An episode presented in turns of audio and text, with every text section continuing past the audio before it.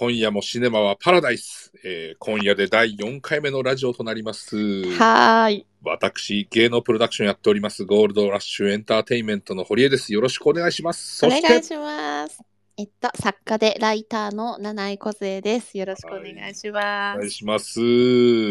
簡単にこのラジオの説明をしたいと思います。はい。はい。このラジオはあなたと同じくらい映画好き、作家の七井梢と芸能プロの社長堀江翔太が出版や芸能界などの作り手側業界トークを交えながらはい。映画について好き勝手におしゃべりする番組となっております。基本的にはその辺の映画好きのその辺の映画好きによるその辺の映画好きのためのというとっても気楽な番組でございます。はい。はい。ということで、さて、今回の4回目のですね、今夜はですね、第95回アカデミー賞主演男優賞ノミネート作品の主演俳優5名と、その5作品について語り尽くそうという回でございます。えーはーいやいや、楽しみでございますね、これは。い。いやー、ちょっとね、この配信自体も慣れてきたんじゃないですか？いや、もうね、慣れてきましたよ、だいぶ。ただね、毎回ね、こう、アーカイブというかね、そういったの聞き直して、もう毎回ね、もものすごい反省しまくりですよ。わかる。はい、お前何を言ってるんだみたいな。いや、本当に私も気持ち悪いんですよ。なんか。いや、でも、すべて二人の共感ゾーンの中でやってるから、聞き心地はいいですよね。あ、そうそうそうそう。わかるみたいな。そう、その当たり。前だろ。自分のね、発言だから。そうですよね。絶対納得しますよね、自分の発言だから、ね。そうそうそうそう。はい。そうなんですよね。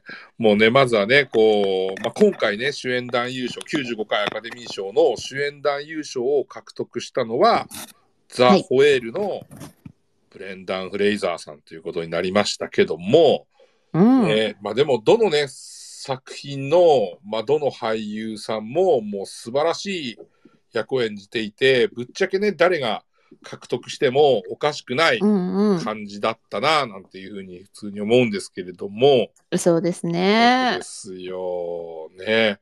当初ね、あの我々はアカデミー賞予想の中で、はい。オースティン・バトラーをしてましたね、僕らは。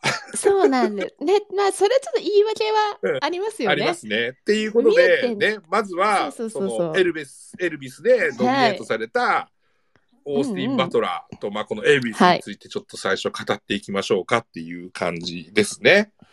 いいですね。はいねエルビス率直に最高でしたよね。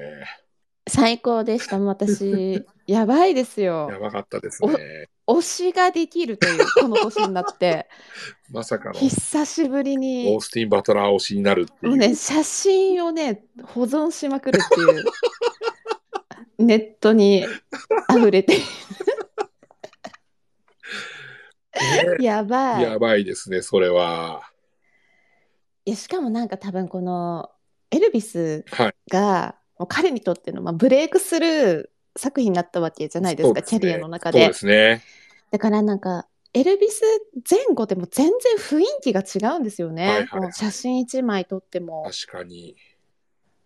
なんかやっぱこれまでちょっとなんかなんだろうコメディコメディの王子様っぽいヒーロー役とか、まあ、ちょっと変な人とか、うんなんか割となんか線が細くてなよなよしたちょっと不思議な人っぽい感じだったじゃないですそうか。ですね。それがなんか急にこうなんか男の色気がね作品を通して出たんだなと。こんな変わるってぐらい変わりましたね。そうなんですよ本ね。当トップ俳優の本当仲間入りを果たしてしまった作品かなっていうふうに思います、ねいや、そうですね。はい。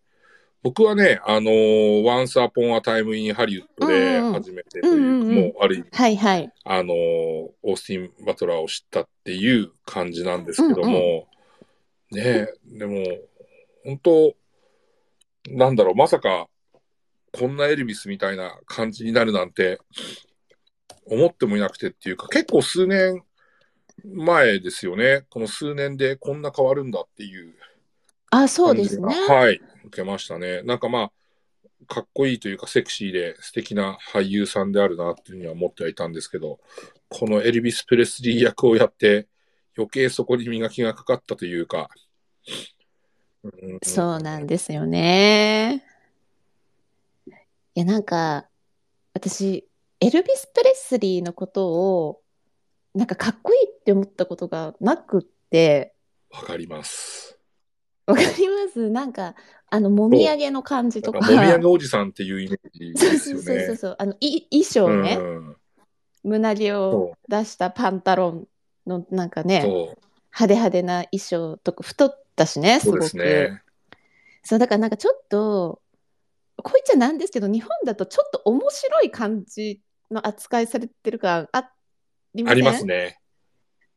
なんか、スター錦野さんとか、的な感じの。安安岡力也さん。とかね、西城秀樹さんとかね、あのイメージがすごいあったので、うん。ちょっとダサいまで言ってたかもしれないんですけど、はいい、やなんか本当にこのえまず映画を通して、まあ、すごいそれが偏見だってことが分かりましたし、はい。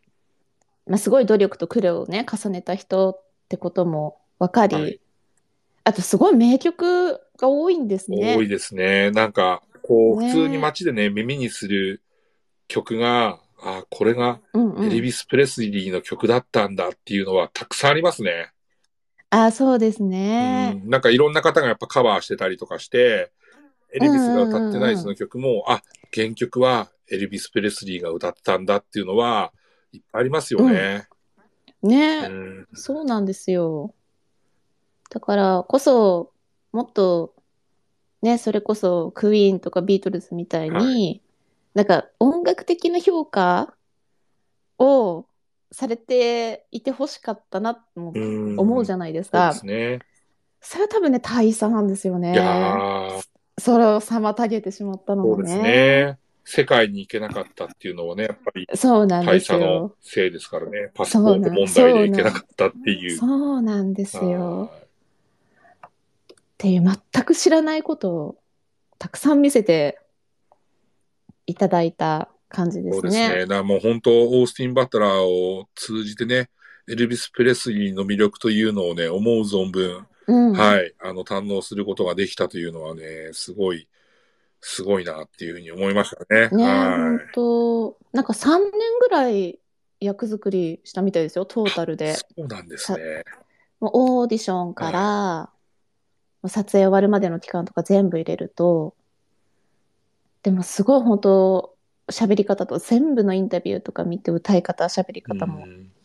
全部真似して、もう普段の喋り方までおかしくなり、なんか太るために、アイスクリームを溶かして飲んだりしたんでした。えなんだりしたらしいんですよね。ーもう、でも結局その努力はなんかコロナで撮影が中止になって、無駄になってまた痩せちゃって、だからそのボディースーツを着たりとか、い、ろんな工夫をしながら撮影したらしいんですけど、ど。やっぱそこまでしてたんですねす。ごいですね、役者魂ってね、本当そうなんですよ。いやー、でもね、あのーやっぱでも、このオースティン・バトラーをね、こう引き立てたのっていうのは、でも間違いなくその大佐役を演じたやっぱトム・ハンクスかな、なんていうふうには思いますよね。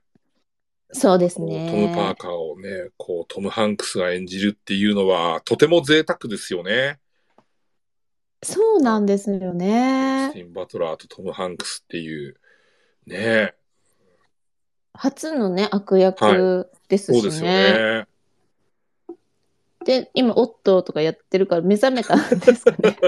オットーもそうですよね。なんか、街で煙たがられる存在の役ですよね、そうそうそう確かね。そうそいやー、なんか、目覚めちゃったんですかね、トム・ハンクス。そっちの方に。う。そうですよね。なんか絶対やらないって決めてたらしいんですよ。うんなんか自分には人を怖がらせる能力がないはいって思ってて、避けてたらしいんですよね。自分にはできないって言って。でも十分腹立ちましたからそうですね。ね。本当に。素晴らしくトム・パーカーでしたね。ねえ。と、かわいそうにエルビス本当。ですよ。あんなことな、日本に来てほしかったよ本当です。よ。本当に。ねもう、ちなみに堀江さん的にはどこのシーンが一番好きでしたか？僕はですね、あのーうん冒頭なんですけれども、うんうんうん。トム・パーカーがエルビス・プレスリーの存在を知り、初めてエルビス・プレスリーのライブをうん。見に行って、楽屋裏を回り、いない、いない、いないで、こう、うんうん。楽屋裏のところで、ちらっうんうんとこう見えたときに、この人かって見える、なんかね、その辺のところから、一番最初の出だしで、そ、そして、ステージに立って、ある意味みんなブーイングしながら、あーって言ってるところで、いきなりこう歌い始めて、周りを発狂させるところとか、来たーって思いましたよね。あの人とか、すごくいいなって、ベタなところで言うと、思ったね。ああ、いいですよね。あの、ね、ライブハウスの裏口でブルブルそうしてるとことかす。ですよね。ね。いや、なんかあのシーンで、なんか、あ、このエルビスってオーストオースティン・バトラーでいいんだってあ思いま思いました。なんかすごく安心しました、あそこで。ねなんか、ね、単純に私たちのイメージだと、なんかもっとごっつい男臭いおじさんの イメージもみあげおじさんみたいなね、イメージが。そうそうそうそう。でもあそこ見ると、あ、こんな繊細な人なんだっていう、なんか見た目もガリガリで女の子みたいでとか言われてましたもんね。ねきっと、ね、昔の写真見るとあんな感じですそうですもんね。ね。わかります。七井さんはちなみにエルビスだとどこのシーンが？なんかちょっとまた、あの、音楽のシーンじゃないですけど、あの、エルビス・プレスリーってなんか、すごい奥さんと娘のことすごい大事に思ってたんだなっていうのがすごい伝わったんですよね。なんか浮き足だって女遊びとかしないじゃないですか。そうねなので、なんか、それも含め、あの、徴兵されてドイツにはい。行って、初めてその奥さんとなる彼女と出会うシーンがすごい好きで、あなんか、あの、もう軍服を着て髪を短くして、まあ、当時10代の彼女のプルシラさんがすごい浮かれておしゃべりしてるところを、すごい愛しそうに見てる。シーンがめちゃくちゃ印象に残ってるんですよね。なんか全然ライブシーンとかではないんですけど、なんかその人間味がわかるというか、なんかその、すごい優しそうに見てる視線の感じとかが甘くて、はい。めちゃめちゃ素敵だなと、まあオタク的観点からも。なんか、目が、目線がセクシーですよね、すごく。そうなんですよ。わかるわいやもうなんか、あそうなんですよね。もうね、この目線をね、女性に送れたらね、もう、誰もがイチコロです。もう。本当。しかもなんかそのエルビス・プレスリーも、本当金髪なんですって。で、それをなんか靴墨で黒はははくははは。塗ってたらしいんですよ。やっぱあの黒人の音楽に憧れてたっていうのもあると思うんですけど、だから目が青いんですよね。で、オースティン・バトラーも青い目で金髪なのに、それを黒く染めてるので、なんかそこもなんか結構目の感じとか近いんですようね。で、ちょっと浮いてる黒髪とか、もうなんか、あ、この人がキャスティングされてよかったんだっていうん感じがすごいしました、見た目的には。確かにね。ううん。そうですね。そう。あとなんかね、シーン的に言うと、僕が好きなのはもう結構終盤なんですけど、それこそまうんうんあ、。その、なんていうんですかね、あの、飛行、空港というか、あの、はいジャンボジェット機の乗り場のところの、うんうん。で、車で奥さんと子供と久々に会ったシーンがあったと思うんですけど、はいはい。あそこの、なんかどうにかしたいけどどうにもできない、もうしょうがないんだ。うんうん。でもなんか、なんだろうな、奥さんのあの気持ちだったりだとか、うんエルビスの気持ちだったりだとか、その親としての自分と、アーティストとしての自分と、みたいな、なんかいろんな感情が、こう複雑にいじいじいじ入り混じっていた、あそこのシーンは、なんか、すごい芝居だなって思って見てました、僕は。わかります。もう自分じゃどうしようもできない感じでしたそうもんね。ですね。はい。でももうステージ降りることもできないし、でも歌い続けることもできないんだろうなっていう覚悟もありましたもんそうですね。ね。あとはもう、時間が、なんか決まっちゃってたじゃないですか、あそこのシーンって。うんうんうん。なんかいつまでもなかったらしくそうですね入れないっていうか、もう飛行機も出ちゃうはいはいよみたい。な、なんかそういんうんううん焦りの感情とか、そういったのとかも、なんか見事になんか表現されていて、わあ、このシーンはすごいなって、なんか印象残ってますね、今でも。あ、そうですね。い。やー、本当。いやー、素素敵敵でしたね。はいでも、いや、なんかね、本当まあ、オースティン・バトラーで、なんかハリウッドにあんまいないタイプな気がするんですよね。やっぱりなんか、まあ、どんどんこう、ワイルドでマッチョになっていくじゃないですか、ハリウッドスターは。それかその若い子は、なんかもっと明るくって明朗はつらつみたいな、あのトム・ホランドとか、ああいう感じだの、どっちかだと思うんですよね。うん。で、それがなんかあの、ずっとあの線が細くて繊細な感じが良さなので、このままでいてほしい感じは、そうですね。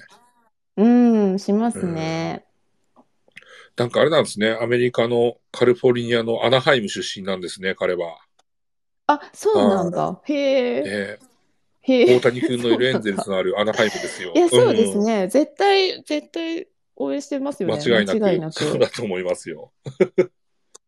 え、しかもなんか黒澤明監督の大ファンああ、なんですって。そうなんですね。すごいもう一番好きな監督って熱弁してて、ええ意外と、ね、なんか、日本にご縁があるかもやってほしいですね。やってほしいやってですよね。ほしいですね。そうなんですうよん。すごい、なんかね、しかもね、彼はね、なんかエキストラはいからはい。のデビューらしいので、そういった意味ではなんかね、そういう下積みもやりながら、こうやってトップまで今上り詰めてきたっていうところで、なんかね、ちょっと応援したくなりますよね、すごく。そうですね。いや、もう今回ね、オスカー取れなかったけど、いいんですよ、取れなくてってまだい思いますよねね。。ここ、はいそうそう。なここで取れない方がそう。いいかもしれないですよね。彼はね、まだいくらでもチャンスが僕はあると思いますよ。うんうん。この先本当に、本当そう思います。なんか、いいつ取れるかわからないけどね。ディカプリオ見たくなっちゃうのかもしれないですけどね。取れねえな、ね取れねえなと思ったらポッと取れちゃったみたいなね。そうですようね。ん。そう、なんか、ねえ、でも、ちょっと、でもディカプリオとかとはちょっと一味違うような感じはしますよね。そうですね。ちょっとまた雰囲気が違いますよそうですね。はい。いや、でもね、まあ見事ナイスノミネートでしたね。そしていい作品でしたね本。当に。うん。はい。いやいやいや、本当グッときた作品でございました。なってだって、僕とね、七井さんはもう、アカデミー賞予予想でね、主演男優賞は、オースティン・バトラーで予想してましたからね。してましたね。取ってほしいってめっちゃ、まあちょっとその後いろいろ気持ちの変化はありましまあたけど、そうですね。取って、取ってほしかっはいた。取ってほしかったですね。でもまあ、うん今後のね、えーアカデミー賞で、オスカー取れることを期待しながらね、これからも見守りたいな、なんて思いますね。そうですね。いやいやいやいや。いや、なんかね、あの、また、あの、なんだろう、エルビスみたいな電気とかやってほしい、あそうですね。なんかね、そうジェームス・ディーンとかやってほしいなっああ、なるほてど。思いますね。あの、それかもエデンの東をやるああ、でかとか。ああ、いいですね。うんね、なんかそんな、あの、妄想します。オタクなので。ねそれこそロードムービーなんかとかもね、なんか出てくれたりとかしたら面白いななんてあいいですね思いますけどね。いい、いいですね。ちょっと今後も見守ってそいうきましょう。ね。はい。ということで、ね、まずは、はい。ね、エルビスのオースティン・バトラーでございました。はい。じゃあ次は、生きるリビング。ね。あビルダイさんですよ。いや、いい枯れ方いしてましたやー、ほんね。とね。カレオジの魅力はここに全て集約されてるんじゃないかという。いや、ほんと、はい。なんかもう、いるだけで切なかったですね。哀愁漂う。うはい。ん。いや、でも、すげえよかっこよかったですね。僕も本当結構最近なんですけどね、映画館で、こう、見て、うんうんうんそう、まあ、レビュー見てもやっぱすごいいいって書いてたんでね、もう僕もいいもんだと思ってね、うんハードル高めで見に行ったんですけど、全然、うんうんあの、下がることなく、むしろ、すげえなと思って見てました。まあ、超えてくる感じ、超えてくる感じでしたね。レビューを。やっぱなんか黒沢版がすごいやっぱ名作じゃないですか。まあ若干ちょっともう記憶が薄れてはいるんですけど、まあでも、強烈なインパクトがある作品で、割ともうなんかボロボロになったんですよね、私あれ見て。く暗いすぎて、っていうハードルなのになんかものすごい黒沢版をリスペクトしたアレンジそうでしたね。ね。忠実ですしう。ん。で、でも原作よりはね、もう、かなり尺も40分近く短くなってるんでしたっけ、うんうんこれって。あ、ねそうです、そうです。2時間半ぐらいありますもんね、黒沢版が。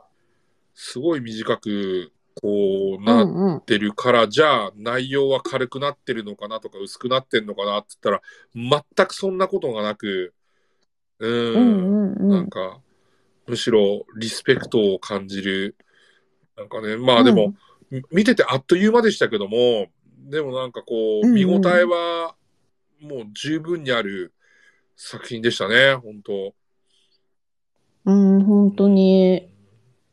なんか、まあね、その、元の作品がね、まあ、長尺で白黒で、まあ、ちょっと見、まあ、見づらいじゃないですか、うん今の感覚だと。でも、ね、それを、まあ、敬遠して見ない人もたくさんいると思うので、あと良さが伝わらないこともあると思うんですよね。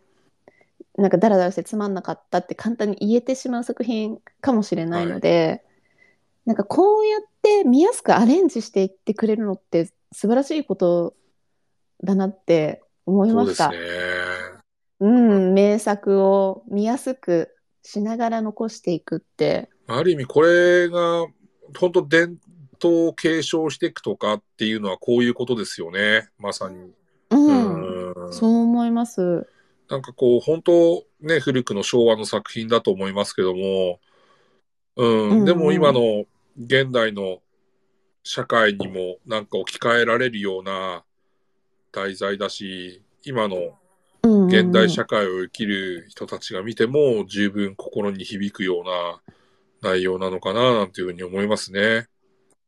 いや、本当に、やっぱ、もう完全に国を置き換えても、成立するじゃないですか。何の違和感もないそうですですもんね。ね。日本がイギリスになっても。うんなので、やっぱりなんか、まあ、素晴らしいストーリーって、設定はさほど問題ではないんだなって、ね。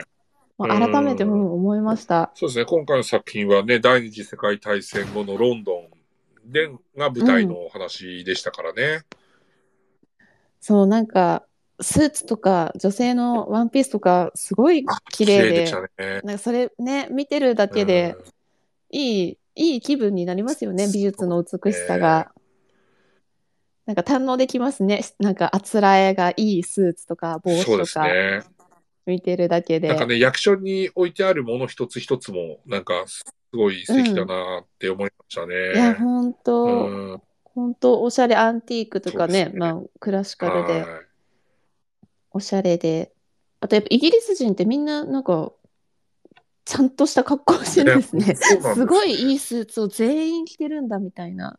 帽子もね、なんか、そうそね、すごい。う。なんかね、黒沢版は結構そやはなヤクザみたいな人が出たり、なんか雑多な昭和感があるので、またそこと全然全然違いましたね。雰囲気が、うん、違って面白かったですね。紳士でしたよね。紳士でしたね。いやーイギリスの公務員ってみんなあんな感じだったんですかね。本当ね。もうと今今も昔もたらい回しにされてるので 思いますよね。今だったらネットに書いちゃうんですよそうですね。ね。そうそうそうそう。炎上させられないからな。ねいやーでも、本当もう、この作品は映画館で見てても結構ぐしゃぐしゃになるくらい気持ちが、なんか、はーって思いましたね。なんかこう、わかるなっていうか、わかるなってなんか単純に一言で言えないあれなんですけども、なんだろうな。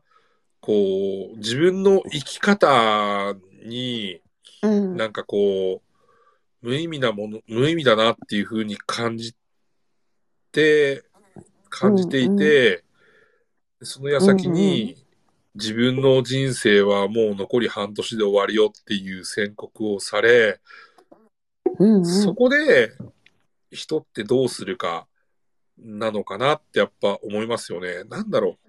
そうです人生いいね。時って誰もがいいじゃないですか。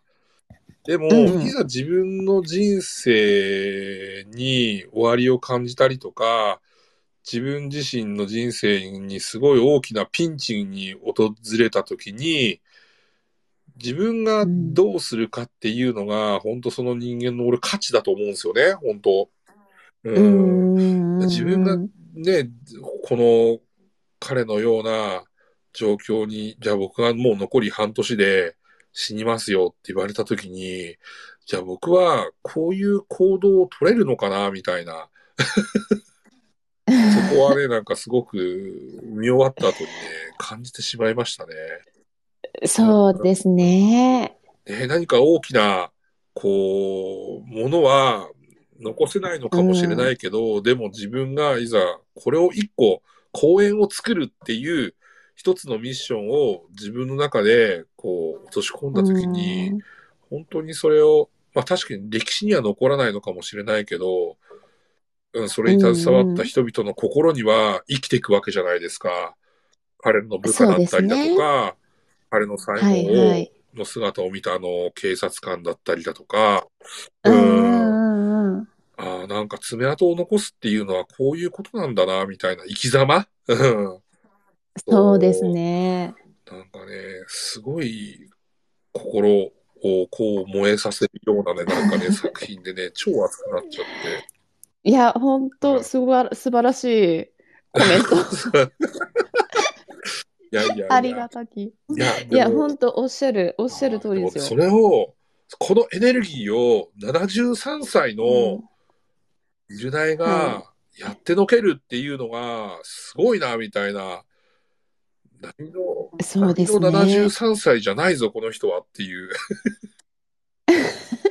いや、なんかちょっとその、ね、若い女の子を誘ってお食事しに行くとか、ちょっとヒヤヒヤヒヤヒヤしましたね女の子の心境になって、めっちゃ困ってるやん、みたいそうですね。あな。ねえ、あの感じも、なんか、リアルでしたよね。ーリアルでしたね。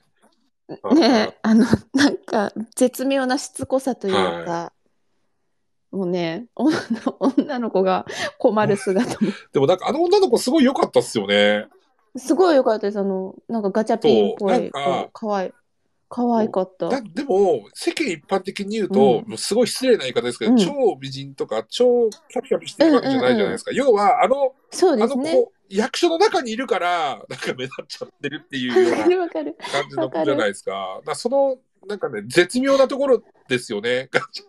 そうそうそうそそうう。そうなんですよ。はいあれ、いいですよね。なんか超絶美人とかだとまた違うじゃないですか。ね変ですもんね。あの、ね、なんかおちょっとご飯食べるの大好きみたいな雰囲気とか、ちょっと仕事ポンコツっぽいとか、あの感じ良かったですよね。あん塩梅がいいと言ったらあれかもしれないですけど。いや、ほんとほんとなんかムチムチだし、可愛いから。なんか、ハリウッドの女優さんってあんま見ないタイプのリアルな体型なのみたいな。こ俺、この女優さんあんまりよく。私も知らないんですけどど。めっちゃガチャピンっぽくて可愛いと思ってたら、やっぱ、ガチャピン顔って書かれて ましたね。あ、やっぱりみたいな。そうそうそうそう。でもなんか、どっちかっていうと、女の女性受けしそうな女優さんなのかな。あそうですねんって思いますねね。はい。で、若い男の子は多分刺さらない感じの子なのかな。なんかおじさん、おじさんたちとかはすごい好きそうだはいはい、おじさんにはモテるでしょうね、あの感じは。いや、なんか、でも、いい子でしたね。いい子でしたね。とあの子、ね、救いになった。うんなんかあの、亡くなった後のね、こう葬儀で息子さんとうんお話をしている、はいこの真はい。実を、それは私の口からは言えないとか言ってるあのやりとりのところとかね、すごくグッときましたね。いや、ぐっときましたね。あの、お互い気を使って挨拶をし続けてるところがすごいですよね。早 く本題に、イギリス人っぽいのかなとか思いついや、でつ。も、日本脚本だからこうなっちゃってるのかな、みたいな。わかんないですけど、日本人スタイルになっちゃったのかな、これみたいな。いや、うん確か。に。いや、でもちょっと息子にもね、つなんか伝わってよかったですね。思いがね。はいいやー、本当そうですよ。ねねまた脚本もね、脚本もノミネートでしたっけ？これ脚本賞。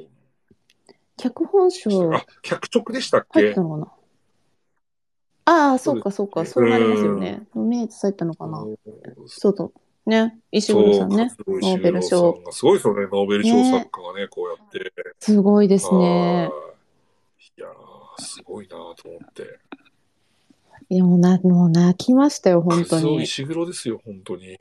ね本当、素晴らしかった。えもうあれ、なんか、すごい私、前の席に座ってたおじいさんが号泣しててずっと、マジですかそれも含めて切なくあーなるて、ほど。おじいちゃん、おじいちゃんめっちゃ泣いてるみたいな。絶対こう私と違う思いで泣いてるこのおじいちゃん。重ねちゃったのかな。いや、そうですね。あおじいちゃんも今頃公園作ってるかもしれない。ー。いやー、そう、たらい回しにされてね、るたらい回しにされてるのかもしれないですね。これは何々かだよとか言いながら。そうそうそうそう。いや、でもビルダーは諦めなかった。俺も諦めちゃならんって言ってやってるかもしれませんよ。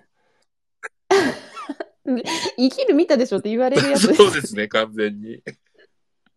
あいやなあれですよ。生きることなく人生を終えたくないって、うんすごいセリフでしたね。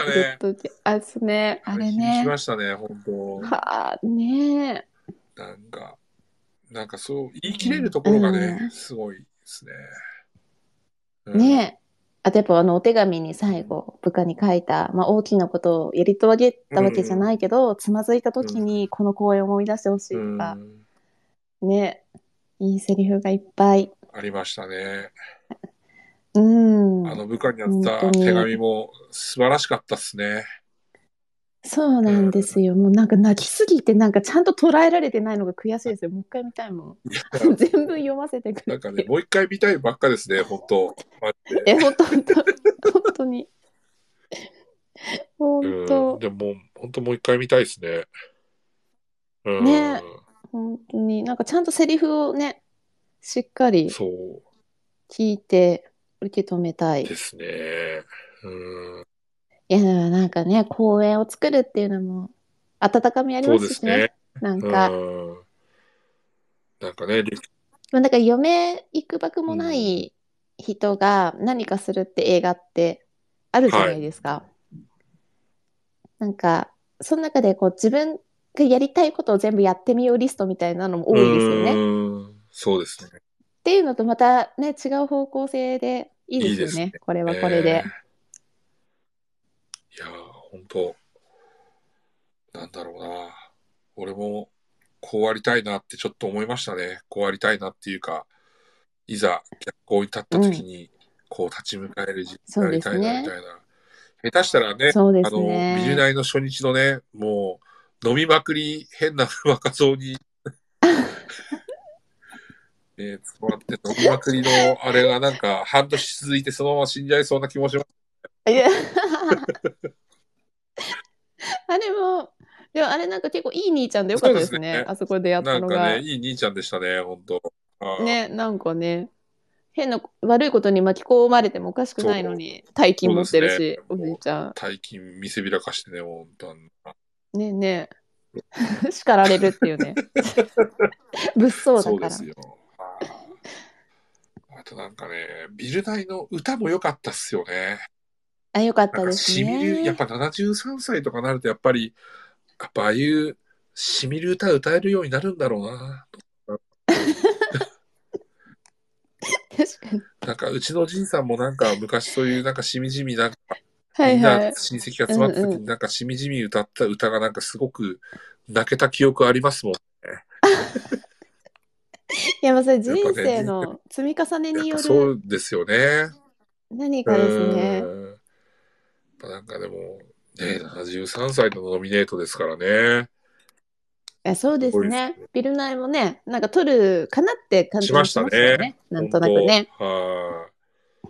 いやーでもすごいですね。もうでも僕結構ね、好きな作品には、彼はかなり出ているので、はい。うんうん。アバウトタイムとかでも結構実はあ、そうそうそう。ね。そうなんか随分若かったですね。そうなん思えば。ですよ。はい。ね。そう、と結構好きなんですよね。はあ、だからビルナイ、ビルナイみたいな。いや、すごいな。なんかアバウトタイムと違うな、キャラが。そうですよ、本当に。すごい、役者ってすごいな。ああ役者すごいですよね、本当に。いや、ほんとほんと。改めて思いまますね、本当。うん。もうね、ラブアクチュアリーとかね。もう、はいはいもう好きですよね、はいはいはいすごく。うんうんうん。なんかそういうイメージですよ、僕の中では。はいはあい。なるほどね。いや、でも、ねいい役者さんだなって改めて。そうですね。まだまだ、こんな晩、晩年にこんなことが待ってると思わないそうですすよ。こうキャリアをこう築き続けてね。しかも主演ですからね。73歳で。もうんう、こんなことをね、あっていいんですかっていう。アンソニー・ホプキンスばりの、本当にああ、そうですね。はい。ねえ、確かなり話題になりましたけどね、ファーザーの時もね、アンソニー。なりましたね。なりました、なりました。ねまあ、80何歳超えて、ビルナイもまたノミネートされてほしいですけどね。ね80代になっても、ビルナイの名前が見たいですよね。いや、ほんとほんと。いやいや、という感じでね。リビング。素晴らしかったですビルナイはこんな感じでしょうかね。そうですね。じゃあ、次の話題行きましょうか。次は、はいザ・ホエール。ブレンダン・フレイザーですよ。オスカーですね。彼が。オスカー取りましたね。いや、これ取りますよこれでした。これだった。ね、これでしたね。やっぱり。これでした。いや、まあ、納得ですよね。そうそう、まあ、あのね、アカデミー賞の時はね、日本で公開されてなかったので、ふーん、ああ、ふーん、みたいな。えーデブ、デブと思って。あ、え、あ、そうだ、ハムナプトラの人じゃん、みたいな。そう。ね、そうそうそうデブそう。すぎてて分かんなかったみたいな。いい目中したねってい。いやいやいやいや。いや、でも、やっぱなんか今回この主演男優賞の話が一番熱いっていうのって、エブエブが入ってないからっていうのもありますよね。拮抗してるっていうのが間違いない。それは間違あいないでりますすよね。ね。そうなんで、エブエブが、まあ、主演男優って人がいればね、あと、かっさらっていったと思うので、うんもうでも、エブエブはいないですからね、ね主演男優はで。ももだからここが熱いんでう、もうでもすよね。A24 的にはもう全部かっさらったぞぐらいの感覚ですからね。これも A24 本当にですからね。そうなんですよね。はい。いやー、でも、ブレンダー・フレイザー、すごい役者ですね。すごかったですね。うんもう、本当なんだろう。まあ、よく一線をね、ちょっと退いてた彼をよくぞ抜擢してくれたっていうナイスキャストがまずそうですね。ありますよね。はいいややー、また、脚本もすごいなって思いましたね。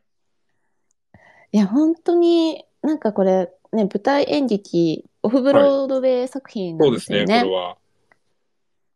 で、本当にもう演劇的な作品でしたね。本当そうですね、演劇的な。まさに本当原作が舞台なんだよって聞いて、もう納得ですよね。そうそうそう。本当に舞台を見ているワンシチュエーションで、だって、あの、登場人物全員の関係性とか、登場の仕方とかがすっごい演劇っぽそうですね、い本当そうですね。ですよね。タイミングが。あの、そうそうそう、ドタバタ入ってくるとか、実はこんなつながりがあったとか、ものすごい演劇っぽいのを活かしてますよね。こいつ入ってきたらこいつ吐けるみたいな。そうそうそうそうそう。で、ここはこんなつながりがありますニューライフの男の子避けるなみたいな、これで吐けるな。やっぱり。そうそうそうそうそう。で、たまにはけられないとかもうまいじゃないですか。待ちなさいみたいな感じで捕まるとかも。でもそれをなんかよく活かしていうんて、まあ、だいこんななんかストイックな作品ないじゃないですか。ないねだってもう本当に一部屋で起きる272キロで動けない。で、登場人物はあの、配達のピザ屋を含め6人。しかいないっていう、もう本当の会話劇で、まあ、5日間だけっていう、なんか、もう本当つまんなかったら見てられないと思うんですよね。状況が変わらなすぎて。本当そう。そう、めっちゃ引き込まれましたよシンね。プルすぎてね、エンドクレジットが短い短い。そうそうそう。まずなんか泣き止んでないのに、こう、外に出されるみたいな。客電ついてよ、もう、みたいな。そうそうそう。うーとか言って。いない。いやー、ねそうそでもし、これやっぱ難しいですよね。やっぱシンプルがゆえに、やっぱその、脚本と、ね、あとはその、描く描写の監督、うんうんカメラマンもそうですし、あと何よりもやっぱこの役者の力ですよね。う。いや、本当に、その、まあ、ほとんど動けないっていう制限の中で、まず余命間近の体調の悪さと超肥満の、まあ、動きづらさがまずすごいリアルでしたうん、よね。いやー、リアルですね。あの、なんかもう、あ血圧聞いてもう血の気が引いたと思って。こんな数値あるの？っていう。え、上200何十のみたいな。うわ、あれ、それはググるよってあれ、下が上じゃねえのみたいな。そうそうそうそうそう。も高えぞそれでもやべえみたいな、やばい、やばい、170みたいな。いやーそう。その、ね、もどかしさ、動けないもどかしさとかが、まあ超リアルうんだった上に、こう内面のアプローチもすごいかったですよね。そうですね。そうなんかその、まあ、チャーリーって、よくよく考えればすごい自己中じゃないですか。ね。ね、その、ね、結婚していたのに家族を捨てて、そのね、同性の恋人に走って、で、まあ、8歳の娘を捨てて傷つけたり、まあ、今もその友人に迷惑をかけながら、かたくなに病院には行かなはいいとか、死ぬ間際にね、許してほしくて娘さんを呼び出すとか、めちゃくちゃ身勝手なんですけど、でもなんか、そのにじみ出る優しさとか聡明さとか、けなげな感じがもう見事すぎて、許してあげたくなっちゃうし、救いたくなりましたようん、なりね。ましたね。で、なんかやっぱり私、娘の立場だったら絶対に許せないし、許しちゃいけないん許しちゃダメですよ。そうなんです。で、でむしろだから、許した方が絶対楽なんですよ。これから死ぬ人を恨み続ける方が辛いので。でも、だから許したくなっちゃう自分のことも許せないと思うんですよね。で、私もなんかそういう、なんかちょっと正義を振りかざしたくなるタイプなんですけど、なんか、でもなんかこの作品を通して、やっぱなんか人間ってそんな正しくないじゃんって弱いじゃんって思いました。なんか取り返しがつかない罪を犯しちゃうこともあるけど、なんかそれを含めて愛おしい存在なんだなみたいなうん感じの、なんかキリスト教の、ね、聖書の話もいっぱい入ってくるので、すごいなんか許すとかってことをね、考えちゃいましたね。まあそれでも、それも演技の力うん。だと思います。うん。だからね、あれが、あの、ブレンダン・フレイザーのあれじゃなければ、許せなかった気もしますしね。うん。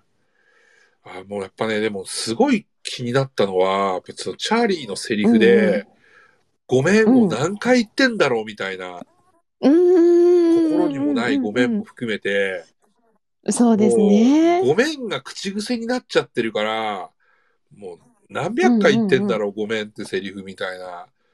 でもこれを言わせてるわけじゃないですか、作り手側は。うんそうですね。うん本来だったらちょっとごめん数多いから、ちょっとこのごめん取ろうかとかね、なりそうですけまあ、ど、わざね、あえてね、キャラをね、うん引き立てるために。めっちゃごめん言ってましたもんね、これ。まあちょっとめっちゃ怒られてましたもんね、あーディズニーで。もう今度ごめんって言ったら刺すって言われて。でも刺しても脂肪が内臓まで届かないと思って。そうあそこめっちゃキュンとしましたよ、キャハハハって。またリズがちょっとツンデレなんですよね可愛いんですよ、本ちゃんさんがなんか。ね意外と甘えん坊ちゃんなんですよね。そうなんですよね。いや、なんか、その、結局、その、孤独な人生だったわけですけど、でも、リズも、その、宣教師のトーマスも、元奥さんのメアリーも、もう娘のエリーも、なんか、みんなから愛されてるんですよね。やっぱね、すごいなって思うのは、やっぱり、うん、なんか、こんな体型で、こんなしょうもないやつですけども、なんかね、やっぱうん男としてはね、すごく魅力的な男でですよ。なんかこう、まあちょっとこう、うん、真摯な感じってすごくあるし、素敵な感じもあるし、優しさは、うんこの人多分本当モテるんだろうなっていうのは、そうですね。いや、現にだってね、なんつうんですか、その、リモートの授業をしているはい先生って、あのね、もうカメラの調子が悪いんだでずっと授業やってましたけど、多分うんね、もう生徒の中からでも、この先生はなんかすごく知的で素晴らしい、なんかいかにも大学教授なんだろうなっていう、なんかそういうふうに思わせるようななんか説得力みたいなのやっぱありましたよね、なんか見てて。うんうんうんうん。なんか、先生としてはなんか、ちゃんと、こう、高い評価を得てる人な感じの描かれ方でしたよだそれねだ。けで、生徒たちもみんなそれだけでね。生計も全然普通に立てれて、うんうんうん結局娘の教育費なんだ養育費だってそういったものも全部ねちゃんと親としてのお金の義務もしっかり果たしたわけですからね。そうそう、そう思うと、多分、ね、学生たちはすごいなんかミステリアスな、ダンディーな人を想像してた気がしますよね。実。際中身絶対ダンディーですよね、そういう人。ダンディーなの、なんかキュートだし、いや、すごいクレバーだし、272キロでもそして清潔感がありますからね、なんか。そうそう。そうそうそう。いや、なんかね、娘来て、来るために身支度してるところとか、なんかそれだけで泣けちゃいますよね。ね いやー、でもね、なんかこう、え。いや、なんか、うん。なんか女性もね、なんかこう、なんか、奥す、元、元嫁もそうだった、そうだはいったんですけど、はいはい。ね、うんうん。懐に収まるじゃないですか、そして。うんうんうん。あなんかデブ、デブ臭じゃなくて多分いいに、いい、甘い匂いするんだんだ、だ、だろうな、みたいな。癖臭くないんだろうな、みたいな。くっついてましたよね。よね、本当くっついてましたね。かわいい着ぐるみみたいな。いや、かわいかったで。すよ。で、いや、なんかね、私、あの、宣教師のはいトーマス。トーマスくんが、まあ、出てきて、わけわかんない話をし始めた時に、この話めっちゃ楽しくなるなってうん思いました。なんかちょっと想像してる作品はちょっと違うぞっていうか、なんか、あの、すなんだろう、この、すごい肥満体験になってしまった人が、余命わずかになって娘と、ななんか許してもらいたい話っていうことしか出てないじゃないですか、情報で。で、そこでなんか謎の新興宗教の宣教師の青年が現れうんっていうことは全く知られざる情報で見るじゃないですか。で、なんかだから、あれがこの作品の個性な気がはい。しますよそうですね。ね。なんか家族再生の物語って全然あると思うんですけど、はい余命わずかで。とは違う感じうの、ん、なんか癖強いの出てきたなみたいな。そうですね。そうそうそう、面白くなりそうな予感をさせる。でも、この子超有名っすよね。あ、この子、タイ、そうタイ君、タイなんとか君。あ、そうですよね。うんなんか出てますよこね。のいや、もう僕、マーベル好きなんで、あの、あ、そうなんですよ。めっちゃ。出てますからね。そうだそうだ。はいアイアンマンも、そうですよ。もう出てるし、そう、あとなんだっけ、あれも、あれも出てんじゃないですかね。えっ、と、なんだっけ。えっ、と、アベンジャーズとかも出てなかったか確か。うん。あじゃあ結構じゃあなんかスーパーヒーロー系だったそうです、んですそうですね。。彼は結構出てますよ。あ僕、あ、しあ知ってると思って。あ、こいつアイアンマン出てたへーあでも見覚えはあります。ながらこあの子知ってるって思いまーした。いい、いい俳優ですよ。いや、でもなんかちょっとまたこういう作品に出ると、はキャリアに深みが出ますよね。いい、いいエッセンスでしたよね。うんうんうん。なんか決してなんかこなんかう、ね、イケメンっぽいのが出ちゃいけない感じの作品のような気がしましたけど、いいフックになし、うんなってましたよね、彼が。そうなんですよね。すごくなんかあの、なんだろう、こう、綺麗めの格好した宣教師のっぽいし、スーツすごい似合ってたし。そうそうそうそう。で、なんかめんどくさいけど、あの、鬱陶しさもいい味出してましたよね出してまし。たね。そう。あと、娘良かったっすよね。娘よかったですね。娘も未だに謎ですねそう、あの子は。何だった何だのか。ったんですかね。難しいっすよね。難しい。うんあの、あの、トーマス君にやったことのシーンもわからないし、僕もわからない。わかんないですよね、うんあれは狂ね。ってますよね。そうなんですよ。うんでも、こんな狂った娘でも、やっぱり自分の人生最後に何かして、なんか仲直りしたいとか、うん、って思わせるものがやっぱ親なんでしょうね。そうですね。そう。ねえ。なんかね、娘の才能はすごく買ってるし、うんやっぱなんか私仕事柄、文章を書く仕事なので、そこの共鳴感もすごいあったんですよね。ほそうなんですよ。だからすごいやっぱりそのリモートの授業も受けたいですよ。ど。ね受けたいですよね、絶対ね。受けた先い。生。はあの、ね、読書感想文みたいなエッセイを書けっていう、こういうのが優れた文章だっていうセリフももっと聞きたかったですし、まあそれとは関係なく、もう自分の思ったことをぶつけるのが一番いい文章なんい。だもん。うんすごいやっぱ最後の最後に伝えるメッセージがそれっていうのもグッときますよね。で、娘が自分のことをね、ディスって SNS に投稿してるのとかもいい文章だうん。とかうん褒めたりするのも、なんかこう結構ね、文才に関してっていうのも良かったですね。なんか、あそこはちょっと親っていう目よりは、なんか、先生とし、の目線としてあ、、そうですね。純粋に娘を見て文才があるっていう、なんか感じもなんかすごいね、芝居の中でしっかり伝わってきたからすごいなって思いましたけど、そうですね。娘役の子良かったっすね。俺、僕この子知らないっすね。あ、そうですね。うん娘役の子。他はみんな知ってましたけど、あでも、あれ、あいつわかんねえな。ピザ屋のやつわかんねえな。ピザ屋。いや、ピザ屋もいいやつ出してましたよね。なんか、ね、あの、ピザ屋ね。う、もうあいつも、ゲイなんだろうな。そうそうそう。素敵な人だと思ったんでしょうねい。や、でもね、やっぱ素敵な人なんですよ、だから。そうですね。かまいたくなっちゃうんですもんね。うんいやなんか、元奥さんも、まっとうでーそうですしたしね。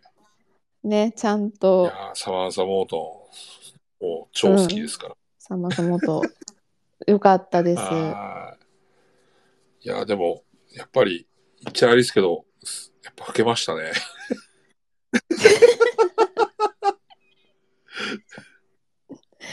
いやー、なんか、いや、まあね、それはそうだろうって話ですけど、そう。まあまあまあ。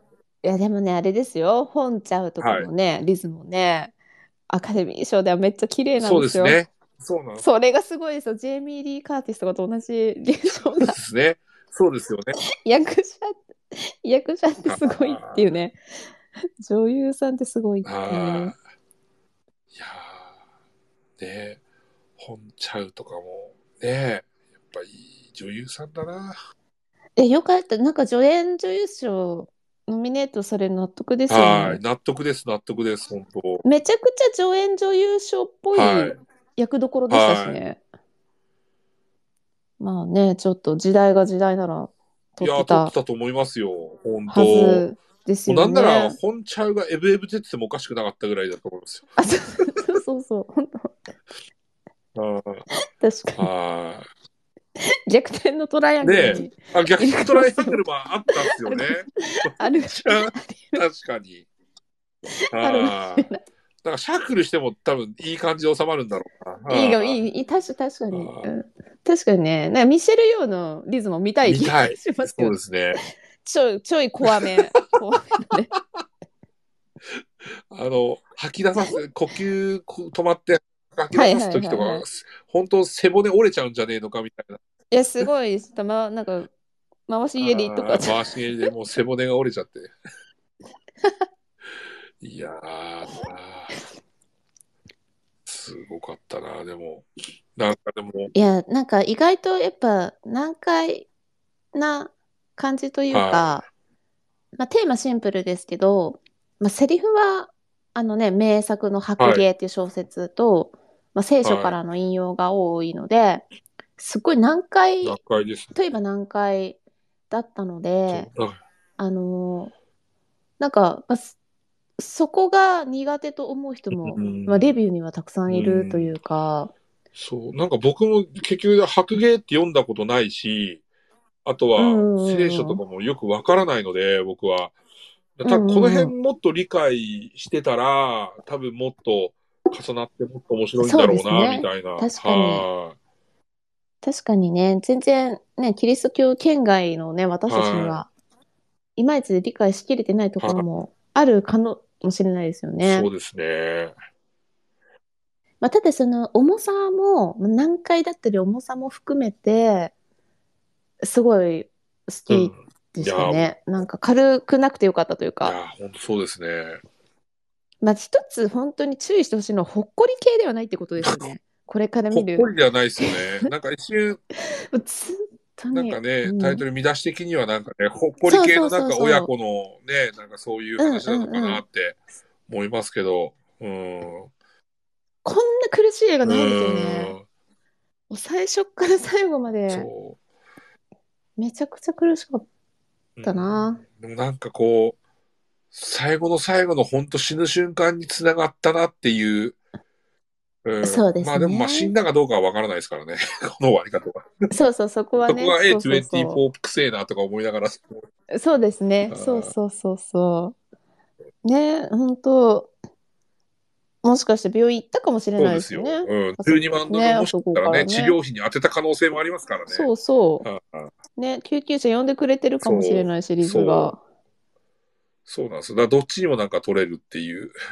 そうそう。いや、でも、ここにね A24 を感じましたね。僕は最後の最後に。本当ぽい、ぽいですよ。あの演出と。な、チラチラカットインされる海のうん。映像の感じとか。そうですね。ね、ラストショットとかはね、なんか、すごかったですね、光の演出ね、最いやー、後。すごかったですね。あれだけで、ね、あれで泣きますよねあ、本当に。あなんか飛ん飛んだなって感じしましたね。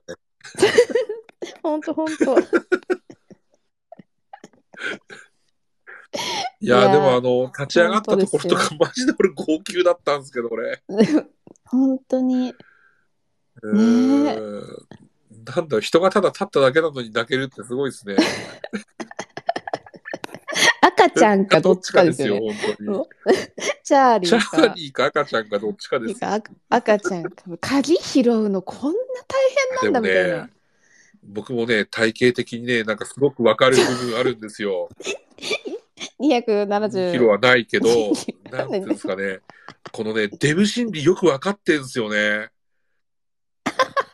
あの、食べる時とか、食べるってモードになった時に、もう急に人じゃなく、動物になる感じとかも、めっちゃわかるっすよ、俺。いや、私ね、その、ぽぽっちゃりっていうか、普通体型基準ではない、一歩上の太ってる人って、絶対あれあると思うんですよ。ドカ食いっていうのが。そうじゃないと絶対あそこに行かないので、ぽっちゃり止まりじゃないですか。あれやっぱだからその100キロコースの方はあれがあるんですかね？ね、なんか、あそこまではいかないにしても、うんああいうんうんう部分はありますよ。なんかこう、あー食べなきゃいけないみたいな使命感みたいな。うんうんうん 別にそんな腹減ってなくてもなんか食べなきゃいけないみたいなのとか。なんですかね。いや、なんかやっぱ、普段、その、普段の食事の量は、一人前とかなんですけど、私の知り合いの太ってる人も、なんか、ちょ、仕事でストレス溜まったから、ケンタッキー8個食べちゃったとか言うんですよ。なんで、そ、それはないみたいな。うん 私にそれはないって思うんですけど、なんか、多分、あれも、なんかストレスのピークで。ドカ食いはいしちゃってますよね。8個はないな、あれはねさすがに。そう、でもそうじゃないと、でも、太なんかれね、ない。吐くまで食いたいみたいな、へとかはえ。なんか、イラついた時とかありますよね、なんか。ああ、そうなんだ。やけ食いってやつ焼ですね、単き食いですね、純に。本当ううんうんうんうん。吐いてもなお食うみたいな。なねそして、いや、でもそれが女の子だったら、それこそ過食嘔吐とかにつながっちゃうやつですよね、そうですね。摂食障害。はい。あななんかね、すごいデブ心理、もう、まあまあ、まあ、なんていうんですかね。まあデブ心理っていうか、まあ、ほご本人もね、まあ実際272キロはないにしても、うんうんうん。まあ、太ってますからね。そうですね。まあフレーザー自身も多分このデブ心理って多分リアルにわかるから、リアルな感じなのかな。開けましたね、今何か。結構話したんですけどね。で、美味しそうな音聞こえましたよ、今。いただいております。いいですねいや、なんかね、デブ心理もね、描き方もなんか素晴らしいなって思いましたね。いや、本当に太ることへの、太っちゃダメですね、あれ。やばいですね。太るって恐ろしいですね。やばいですね、本当ね、それは、靴下履くのとかも無理だし、ねみたいな感じになりますね。はいはい、そう、そうなってくる話ですよね落と。したものを拾うとか、あと靴紐うんうんがほどけた時とあかも、段差がないと靴紐結べねえみたいなとか、あ、足を、そうか、どっかに乗せて乗結ぶ。ほんとね、お腹ってね、すごく邪魔なんですよ。いや、私もね妊娠中をね、あ、そっか、そうです。思い出すと、右と左の靴違うとはかあったので、そういう状態になってしまうってことい。ですよね。そうです、そうです、そうです。で、それに気づいたときに、なんか、気づかないふりしちゃうみたいな、なんか、疲れる。だそれだけでなんか一汗かくんですよね、本当に。だってこけましたもん、遠赤とか見えなくて。そうですね。そう、あ、そう、なんか、そうですよね。そう。だからなんかね、動き、動きたくなくなるんですよね。動くああ、だからそれが悪循環ってことですよね。もう動くことがもう辛いっていうか大変みたいな、一仕事になっちゃうんで。あなーるほどね。いや、本当怖くなりましたよ。もうね、本当ね、なんか、このまま奈落した生活しして、進んだ先はこうなるんだなっていうのを見て思いましたよ、僕は。いや、娘が切れるのもわかりますよね。それも含めてムカつくじゃないですか。うんそうですね。そうあ、なんか俺、母親と妹に似たような態度されてるなとか思いながら 見てましたけどね。なんかその一番単純だともう心を病んで、もう痩せ細っていくみたいな感じだと悲壮感ですよね。あの同情しか感じないんですけど、なんか太ってしまってるか感じだと誤解もされますよね。うん。なんか好き放題食べてるだけじゃんみたいもう落のさいや、もう我慢が全くしていない、ダメダメ人間のそうそうそうそう生活したからこうなったんだろうみたいな。そうなんですよ。痩せてね、同じ摂食障害なのに、痩せてるとね、うん気の毒に見えるのに、っていうね。そう。だもうあれがだからそもそも設定がうまそうですよ。いですよね。うまいですよ。うんうん。そう。そうなんですよね。決してそんなことないのにな。俺も言われもう美味しいもんばっかり食べてるんでしょとかね。もうそんなことねえよって話ですから。じ二郎とかね育てた。本そう。ね、肉ばっかり食ってるんでしょって、ごめん、俺魚の方が好きなんだって、誰も信じてもらえない感じとかね、もう、えだからネタにね、そうなんしちゃう、いますしね、どうしても。そうなんですよ。いやーなんかね、いろんな意味でだからね、こうすごい、こう共感ゾーンの多い、なんか作品でしたよ。え、なんかちょいちょい太ってる人のコメントあるんですよね、レビューで言うと。あそれが、ほうみたいな。なるほどっていう。ー まあでも、めっちゃ太ってる人とかを味方にしそうな作品のような気がしますね。うんうんはい、そうですね。はい、いや、でも、うーん確かに。で、あの、ぼすごいかったですね、特殊メイク。あ、そう、メイク、メイクあそうですね。撮っててますね。なんか脱ぐと思わなかったからびっくりしました。隠すのかと思ったら、すごかったっす。あれ出すんだっていうどうやってあれやってんすかね。普通に手とかも全部太ってたじゃないですか。あれすごいですよどうやってんすかね。ね。皮膚感すごいじゃないですか。なんか自分の手みたいに動いてるじゃないですか。あれ、ね、CG と混ぜてるんですかああ、どね。うなんですか不ね。あれ不思議ですよね。不思議でした。あの、本当裸のシーンとかマジで、うん、うんあのね、風呂場で体洗ってるシーンとかもそうだし、そうなんですよね。リアルですよね。なんかせ世界丸見えとかではい。見るあ、確かに。感じのね、体型でしたよね。あの、あの、なんだろう、クレーン車で病院に連れてかれるやつがあるじゃないですか、たまに。あの感じが。いや、だからその、メイクアップショーも超納得ですよね。あれしかないですよね。いや、ほんとすごかったっすね。メイクアップ、スタイリングやスタイリうング。ん。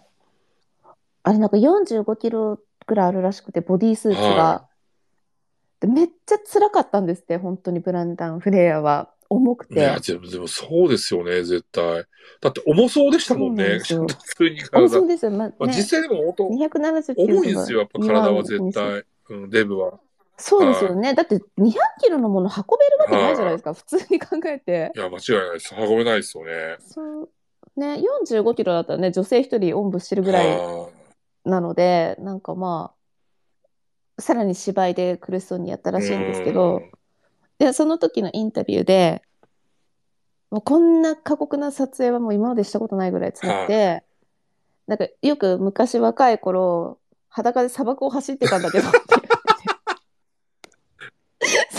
ててそれより全然辛かったいやいや、でも、いや、でも、この人、めっちゃ、あれじゃないですか、あの、ハムナプトラでも相当怪我してるじゃないですか、この人。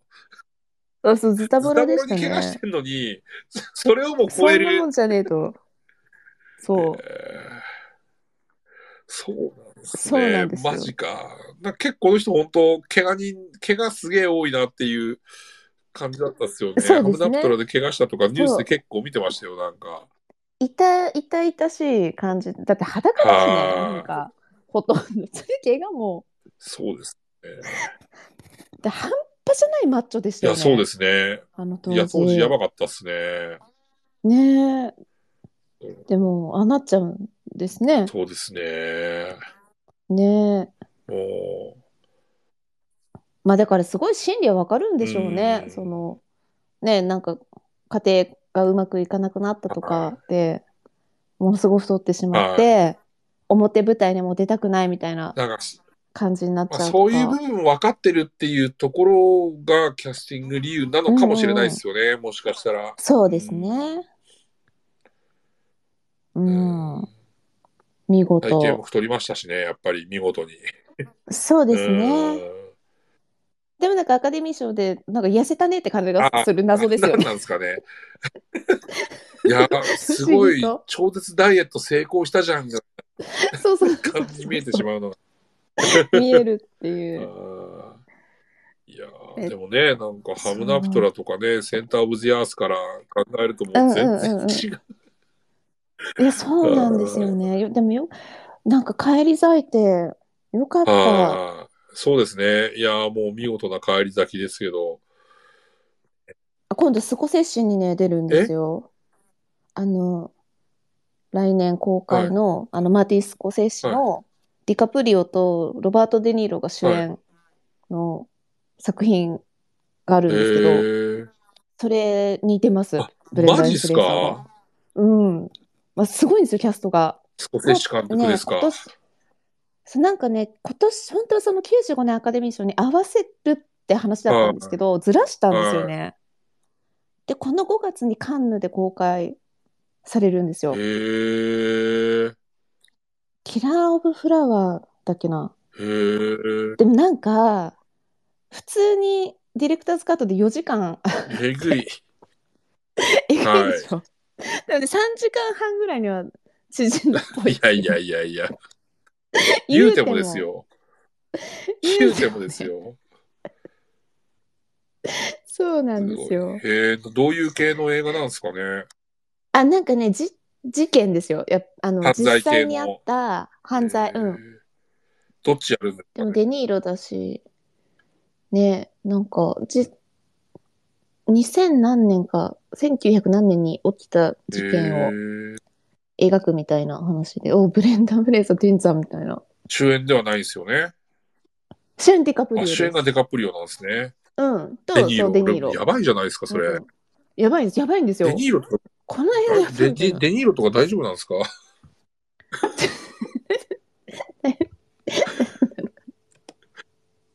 それに、へえ、そうなんですね。ちょっそうと。気になりますね。あ、キラーズ・オブ・ザ・フラワームーンっていう作品ですねザ・。フラワームは全然初めて聞きましたね。うんはあ。日本では公開は来年目。とかですかね。でももう、でもカンヌで5月にやるうん、か年内ら、秋とかですかね。そんやるかもしれないですね。うんでもなんかその去年本当にアカデミー賞を狙うつもりだったらしいので、この作品でですか？そうなんかあそうそうそう。でも結局今年にずれ込んだので、もしかして96年の何かに、なるほど。あ、か引っかかるかもしれな96回の、いですね。はい、アカデミー賞にそうですね。あ、そう、うん、うん。ちょっとチェックですよ。ジョー・ディカプリオがもしかしたらまたあるかもしれませんね。あ、そうですね。デニーロも。えー、なるほど。ちょっとそういう意味で言うと、ちょっと、そうそう、だからもうキャリアが返り咲いてきたってことですよね。そうねそういう作品に出始めるっていう。なるほど。まあね、このコロナ禍で、やっぱり、こう、気持ち変わった役者さんも多いですよね、多分。そうですトム・ハンクスもね。しかりじゃないですか。だから悪役やろうと思ったのも、このコロナ禍でいろいろ思った部分あるのかもしれないですよ、もしかしたら。確かはい勝手な憶測ですけど。はいいやいや。いや、でもね、そんな、あれで、もうちょっとね、あの、はいブレンダン・フレイザーもちょっと動向が見逃せないということで、来はい年公開のムなんとか、なんでしたっけ、キラーなんか、に。キラーフラワーはい、のの方もちょっとね、チェックしつつね。はいということで、ザ・ホエール、ブレンダー・フレーザーでしたけども、お見事でしたね。本当おめでとうございますですね。見事でしたおめでとうね。はい、もうま いや、本当なんか作品賞とか脚色賞とか、なんでノミネートないんだろうって思いまそうしたよ。ですね。はね。い、もう、まあでも、もういい作品デブの。光です、本当本当ございます。え、フォレーザーも浮浮いちゃうのかな、最後。いや、もう、急にもう最後、ブワファーって白くなるかもしれない。光になるかもしれないです。白芸になっちゃうかもしれない。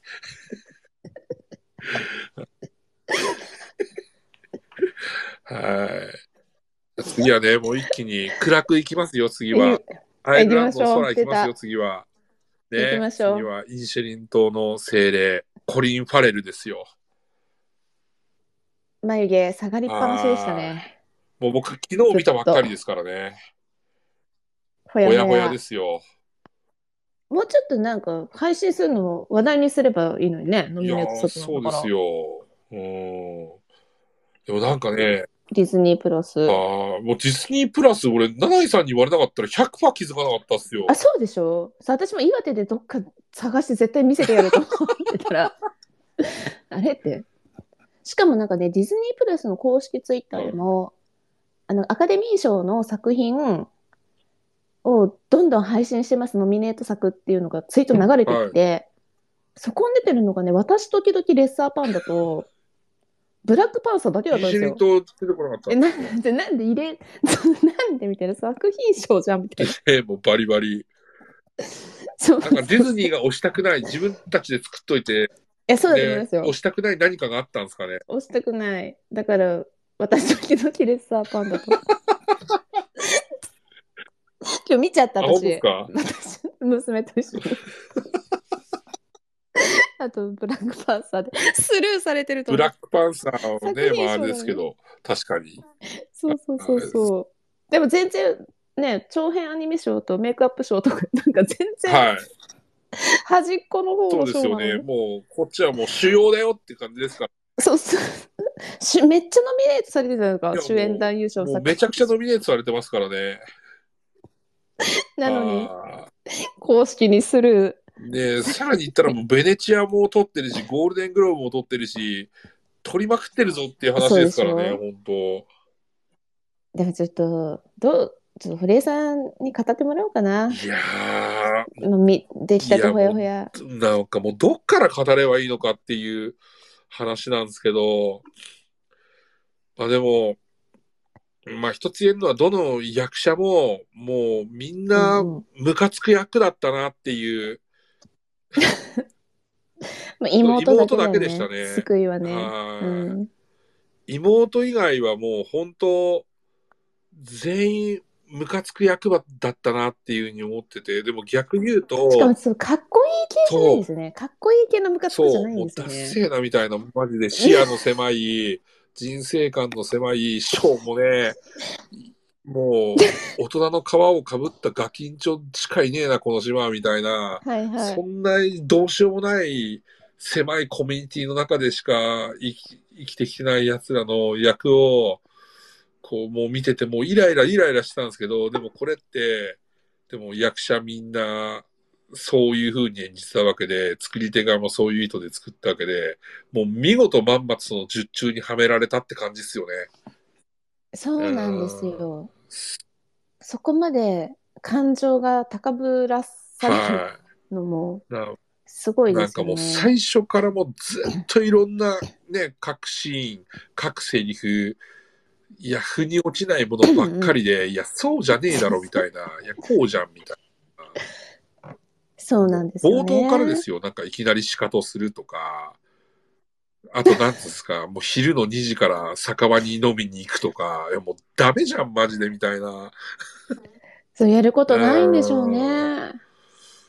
そう。いやー、本当なんかね、本当4時とか5時に真っ暗になっちゃうような感じで、すっごい夜が長いそうですね。ですよなんかもうね。本当グレーな感じですよね、ずっと。そうなんなんかずっです。と、なんかグレーのそういうカラーフォーカスずっと入れてんのかな、この絵に全てって思うくらい。はそうですね。で、謎にこう、あの、本土でやってる砲弾の音とかが、さらにこう、うつうつとしたい。気持ちそうですにね。させられますよね。だからなんか守られてる気がするんでしょうね、島にいて。そうですね。だその田舎のコミュニティから出れない、こうなんか真綿で縛られてるような 感じいというや、そうかで。すよ。でもね、なんかある意味、僕の地元というか、もう、まあ、いわゆる人口2万人の町で、僕も、うんこう、物心ついた頃から高校卒業するまで、やっぱ、はい育ってはい。いて、でもやっぱそのね、やっぱ住んでる時は、やっぱそういうのってあんまりわからないんですよね、やっぱり。うんで、いざうんうん高校卒業して、まあまあ中学校出て、まあその、高校がまあ盛岡市内のまあ高校にこう通うようになって、まあある意味盛岡もまあ田全国から見れば田舎ですけど、やっぱり人口30万人いる、やっぱそれなりに都会なわけですよ。で、そういううんうんうん。ね、町に住んでる、いわゆる、僕らからするとシティボーイですよ。シティボーイ、シティガールの人たちと、こう、触れ合ったりすることで、なんかいろいろ気づきがこう、あったりとか、あとはいざ高校卒業して、こう、東京行った時に、こう、いろんなことに気づくわけですよ。でも、やっぱり、そう妹と全く一緒じゃないですか。そうです、そうです。はあの、出て初めてわい。かそう。る。だ出てないから、彼らは、わからない。当然なんです。よね。それが全てなんですよね。うん出た時に初めてうん。そこって分かるところなので、うん、でも、出た人間に対してはもう冷たいですよね。うんああ、それが偉いのみたいな。だから何みたいな。ところがやっぱりあるので、と都会にかぶれた人みたいなね。そうなんですよね。うん。だからなんか、なんつうんですかね、彼らにとってはそれが全てなんだな。だから、100%本気で生きてるんだなっていう感じはありますけど、ですねもなんかそういうの分かってるからこそ、一つ一つのセリフとか、一つ一つの行動とか、なんかそういうのにもうなんかね、イライラするわけですよ。で、さらに言ってしまえば、なんつうんですかね、うんうん。もうコリン・ファレルの役とかもう地頭悪いじゃないですか、完全に。マジで、諦め、諦めろと。バカなことにも気づいていないし、逆にバカだって言われてるこことに対して不安になってたりとか、なんすかね、もうやべえな、みたいな。で、ドミニクなんかもう、もうマジで救いようないじゃないですか。やばい、もう目がいっちゃってて怖かったですじゃないですね。か。も怖かった。う、もうね、途中死んでで、ね、精霊にやられてね、なんか溺死しちゃって、もう何の同情もなかったっすもんね、正直。いや、本当にああいう、なんだろう、空気が読めなすぎて怖はいい。怖いですよね。人ねはいそいつを妹に好意をも持ってることを知ってるのに、今夜止めてくれって言って一晩いいよって止めちゃうところのバカさとか、うんうんうんうんうんうん。本当なんかもう見ててイライライライライライラ。なんかあの、悪気、悪気のない感じね。そう、あれそうなんでね。すよ。全然なんか普段のコリン・ファレルと違う、全然違う。聡明さのはい。とか企みを全く感じない。含みがないっていうかね、悪い、悪い含みを全く感じない。もそうう、何なんだろうみたいな。ポンコツ、ポンコツおじさん。ポンコツおじさんできるんだっていう。そうそうそうそあう。ーショックでしたけどね、結構。で、さらにその、もう一人のおじさん、はい。ブレンダン・グリーソンさん。もう怖すぎますよね、何考えてるの。マジで本当に。わかんなすぎて、なんだこのじじいと思って。いや、いいじゃん、普通に。だ時間の無駄だとか、時間たっぷりあるやん、みたいな。そう。でもあんなでも自分の指切り落としてまで喋りたくないって、もうわけわかんないじゃないですか、もうあそこまで行くと。ピアノ弾けない、ああの、バイオリンが弾けなくなるわけじゃないですか。そうそう。うんそうなんです。よ。なんか、一回、いや、私なんかあの、その話って、この話っては、なんか深いと取るか浅いか取るかがまずあると思うんですけど、あまりにこうなんか難解すぎて、みんな深読みしたがるんですけど、あえてちょっと浅く取りたいんですよね。うん。ただのおっさん同士の意地の張り合いがエスカレートしたっていうそうですね。も方が狂気な感じう、は。もう、なんていうんですかね、田舎コミュニティですよ、本当に。もう、お、おなんかたまに田舎でや、なんかじいさん同士がなんか斧で切りつけ合ったりとかありますもんね、ありますね本当にはい。些細な喧嘩が殺人事件になっちゃったりとかね。そうそう、お前んちの犬がうるさいみたいな、で、あれ蓋開けてが、み殺す気はなかったみたいな。そうそうそうそう、じいさんとじいさんが、ナタを取り、鎌とかナタそうで。。でもこれでやっぱ味噌は、なんていうんですかね、こう、うんうん外から見ると、こんな些細なことでとか、しょうもねえなとか思うけど、当の本人からしてみると、これは超大マジなんですよね。自分の人生すべてなんですよね。だから指か。一本にも変えたくなるほどの大きいことなんですよね。お前の話が退屈うだん、。で、曲を作らなきゃいけない。お前の話をしなかった曲ができたんだはいはいはいはい。わかるかってうんいう。うんうん僕の残りの人生もそんな長くない。だから残りの人生を無駄にしたくない。これは本気で思ってるんですよね。でも、わ、すごいですもう受ける。一回話しかけたら指を一本切るっていうの二回目で指全部いきましたからね。え、そこがじじいの意地の張り合いなんですよね。しかもそれを家に投げつけて、その指を食ったロバが死ぬとか、マジでなんか死ぬとか、いやいや、口の中から指出てきたやんけみたいな。今、もうあの辺のくだりからもうええーってなりますよ。もう、なんだこれって、なんじゃこの映画っていう。でもそこに逆上してブチ切れてみたいな、お前のい、お前の指を食ったせいで、うちのの最愛のヤインは死んだんだみたいな。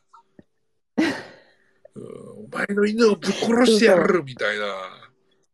え、そうでもそのね。犬はやっぱ殺せない心の優しさがあって、そう。んそうね。ポンコツだけどね。優しいんですよね。家を燃やして、てっきり、あの、コルムは死ぬかと思いきや、コルム、ちゃっかり逃げてるっていうね。生きてるコルムとか思いながらも。だからダサいんですよね、話がか。思いながら。そうそうそうありがとうみたいな。でも、あの、これ面白いなと思ったのは、うんうん。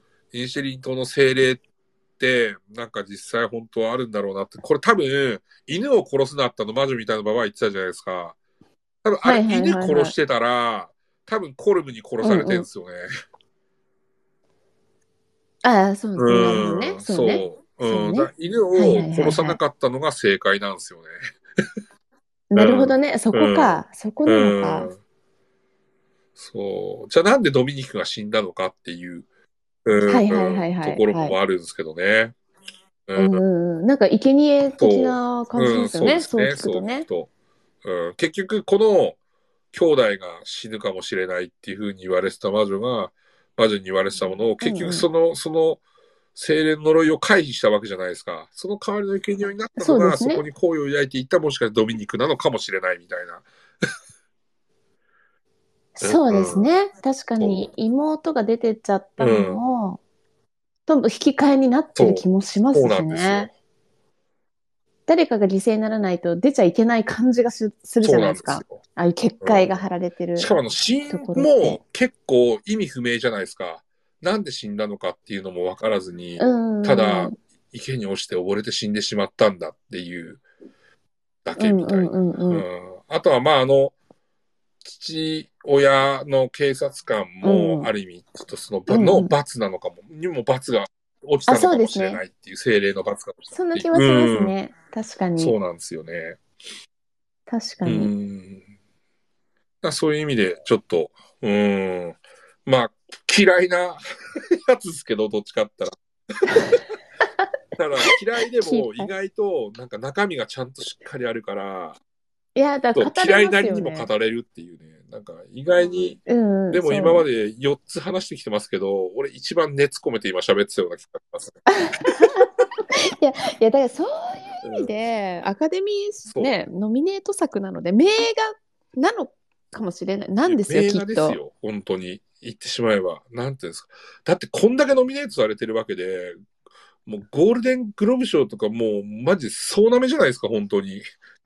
あそうですね。いや、でもだから好きっていう人がちょっとわかんないってことですよね。うんすえ、なん、おかしいでしょ、この映画そう。好きって。うんなんかかん海外的な人の感覚なんですかね、もしかしたら。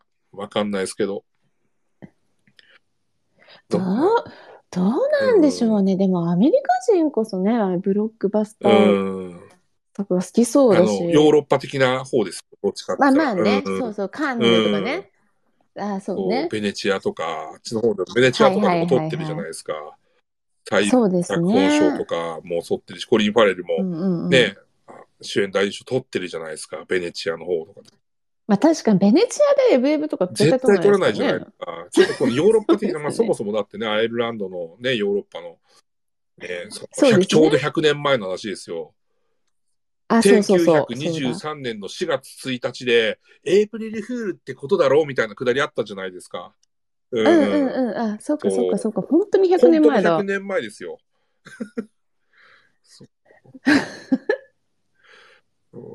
ね、100年経ってもねね人間は愚かなわわけですよ。いや、ああいうことあり得うんる。本当に。小さい、本当、コミュニティの中で生きてるっていうことはイコールあり得るんですよ。やっぱ一個何かを失う、友達一人失うだけで人生すべてを失う感じになっちゃうのって怖いことです怖いねこ。とですよ。それを狭い世界で生きてると、そうなってしまうって、うんことですねそうですね。なんかこう、失う、なんつうんですかね。こんな些細なものからね、指も全部失い、家も失いみたいな。あの変な噂好きババアみたいなのは、え実在するんですか？いますよ、いす。ますよ。いますよ。怖い。あの、もうなんなら、あんまり身内の悪口言いたくないですけど、うちの祖母もそういう節ちょっとあるし、うちのなんかね、おばもそういう節あるし、みたいな。はいはい。あなんとかさんがやれ離婚しただの。そうなんですよ。はいはいはい。もう娘が戻ってきただの。はいはいはい、はい。あそこの誰々亡くなったみたいだよ、みたいな。で、誰々さんのところはいくら進んだとか、そういう話とか。いや、どうでもいいわっていう気がしますよね。これなんか東京で仕事してたら聞いてらんないですね、その話。そうですね。はい。どうでもいい。どうでもよすぎて、本当に。はい。なんですかね。はい。な好きなんですよね。なんかそういう話。本当に。誰々さんの家で車新しく買ったとか、この車は何百万する車みたいだよとか。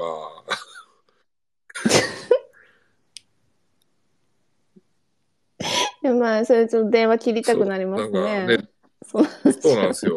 で、どこどこの海外にどこどこに旅行行ってたみたいだとか。それはなんかこうね、お盆、今さ、ここ数年はね、コロナで会えなかったからあんまなかったですけど、うんうんうんやっぱりその、お盆だとかなんかのタイミングで親戚が集まった時とか、やっぱそういう話とかでね、やっぱね、盛り上がるところはありますよね、なんか。うん。ご近所の噂そうです話。ね。はまあ、なるほどね。かったりいいなと思いながらも聞いてる自分もいるところがあるんですけどね。ただ、なんか、うん、なんか、まあ、でも客観的に聞いてますよね。まあでも、まあ、なんかこの人たちにとってはこれがエンタメなんだな、みたいな。そうですあね。まあ確かにね。なんかここもそうじゃないですか。なんかこの、あの、インシュリン島の人たちも、の人々も、うんうんシバンチの人たちもみんなそうじゃないですか。そうですね。結局人の噂だけでっていう物事が。うん確かに。もう、国の情勢とかどうでもいいわけですよ。なんで大砲が飛んでるのかもとかも分かってないじゃないですか、本本当では。何がどうなってんのかとか分かんないですよ。そんなことよりもね、もう、なんつうの近所の人の話の方がね、ニュースとしては大きいわけですよ。なるほどね。ななんかね、ちょっとね、分かる部分ありますね。なんか見てる奴らからすると、はあ、そんなことでって思うことでも、彼らからするとこれが全てなんだなっていう。うんそれでも捨てないんですもんね。ふるさと。なんか別にどうにでもなりそうな、そのロバがいるとかヤギがいるとか、どうにかなる話を言い訳にして、誰かに預けるなり連れて行くなりあるのに。うん。からでもまあ、でも、ねまあでも結論から言うと、やっぱうん変化を恐れてるんですよね、やっぱり。うん、そうですね変化は怖いっていうか、まあ今のままでなんとかなってるから、もう別に新しい冒険チャレンジをする必要はないっていう感覚なんだと思いますよ。それが違うと思う人もとっくに出ていると思いますしね。うんうん、まあね。ね、そうね。うんね、だって本当妹だってもっと早く出たかっただろうに、そうです結婚もしないでとかバカにされちゃってたじゃないですか。でも、ね、ポンコツのお兄さんがいるから、そうなんですよ。出れ出れないっていう。テレズ今期もしないは、本当幸せになってくれて。い本当マジでこの妹がいたから救われてるようなもんですよ、コリン・ファレルも。そう、でもちょっと、あの、妹助演女優賞ノミネートされててよかったです。そうですね。本当ちょっとなんか、あ、な謎の安堵感が。ドミニクもされてましたけどね。あいやいや、うまかったもんドミ。ニクうまかったうな。まかったもん。ドミニク。いやー、マジで。ほんと、こいつ。いや、でもこれだけ語れるってことは、そういうことですよ。名作？ですよ。でも多分私人に勧めないと思うんですよ。うん進めはしないですね。でも、どうだった？って言われたら、ま え、そうそうそうそう。だから私もだ誰でも喋れないんですよ。この映画について。で、人に勧めないから、こんな感想を聞きたいがためにこんな過酷な思いさせられないですよね。そう。でもね、何見せてくれんねんみたいな そうっすよ。感じ。あーいや、でもね、驚きですよ、本当。うん、作品は。いや、すごいですね。ちゃなんんかとね、しっかりみんなノミネートされてるんですもん、やっぱり。もうしてやられてるわけですよ。で取れなかっただですね。綺麗になんか、アカデミー賞は違いましたね、どう。うんやうやら。そうですね。はい。なんか、ちょっとエンタメよりアカデミー賞にはい。傾いてるのかもしれまあ、ないですね。うんアメリカは違うよっていうことですよ。ヨーロッパでは評価されてるかもしれないけど、アメリカでは違うよっていうことなのかも。いや、本当、そして末端の日本で今戸惑ってる人ばっいや、もう戸惑いまくりですよね、マジで。でもでもちょっとね、日本の田舎に似てると思いますよ、この感じ。うん、でもね、なんかこれがやっぱり映画だなって思ったのは、そういう人と人との関係の混沌としたものの中に、やっぱこうね、こう常にね、後ろでね、その波の音とかやっぱ聞こえるわけですよ、常に島だから。うんうんうん。うん。あとはぱりなんか、まあ、どす黒い、なんつうんですかね、暗い感じのあれでも、やっぱりその大自然、アイルランドの大自然を感じるような、やっぱり美しい景色とか、うんなんかのうん綺麗ですね、美やっ術。ぱなんかこの対比ってやっぱすごいなっていうふうには思いますよね。なんか。いや、う本当、んそう、なんか、そこは本当綺麗だった、うん撮影は。ちゃんとね、ずっとね、街音じゃなくてね、こう波の音がずっと入ってるんですよ。うん、ああ、なるほどあーね。この音響効果素晴らしいなって思って、僕もずっと見てましたね。うんうんうんああ、なるほどね。そっか、僕そ。はなんか映画としてのなんか、芸術性なのかなっていうふうにはそうですね。感じましたね。うんうんうんうん。いやーでも何よりも、まあやっぱ、なんつうんですか、この役者陣は本当みんな素晴らしいなって思いました。本当。多分さ、本当にポンコツっていうかね、大根役者がやったら、意味不明で終わるじゃないですか。何だったんだろうはい。なんかね、伝わり方もっと全然違うと思うんで、多分それこそ、なんかこう、うんうんうん。怒りでもう劇場出ちゃうんじゃないかっていう途はい中でボイコットしちゃうなっていう。そうですね。はい。そう。いや、でも本当、ね。でもドミニク君とかもね、でも、すごいですからね。彼も、僕だから、その、マーベル好きって言ってましたけど、彼もね、エターナルズとかでも出てますからね、バリバリいい役で。あ、そう。そうなんだ。あんな気持ち悪いだけじゃないんですね気持ち悪く。ないですよ。この人、本当は。そう。そうなんだターナルズとかもね、ちょっとちゃんと出てたりとかしてるんで、はい。あ、でもこれちょっとウィキ見ると、結構なキャリアですね。あ、そうです、そうです、そうです。はい。結構、いろいろやってるはずですよ。えでもここでまた渋いのに出るっていうのあも、あね、やっぱキャリアの深みっていう 感じですよね。先ほどと同そうですじ、ね。宣教師少年と同じく。あなんか一旦こういうの挟むんだなって傾向がちょっと見えてきますねはい。若手役者の。そうなんですよ。ね。あの、コルムやったの、ね、もう一人のあの、おじいちゃんなんかは、はいはいはいはい。ミッションインポッシブル2とかにも出てたみたいで、なんか見たら、あ、そうなの？そう。しかも。全然雰囲気が違う。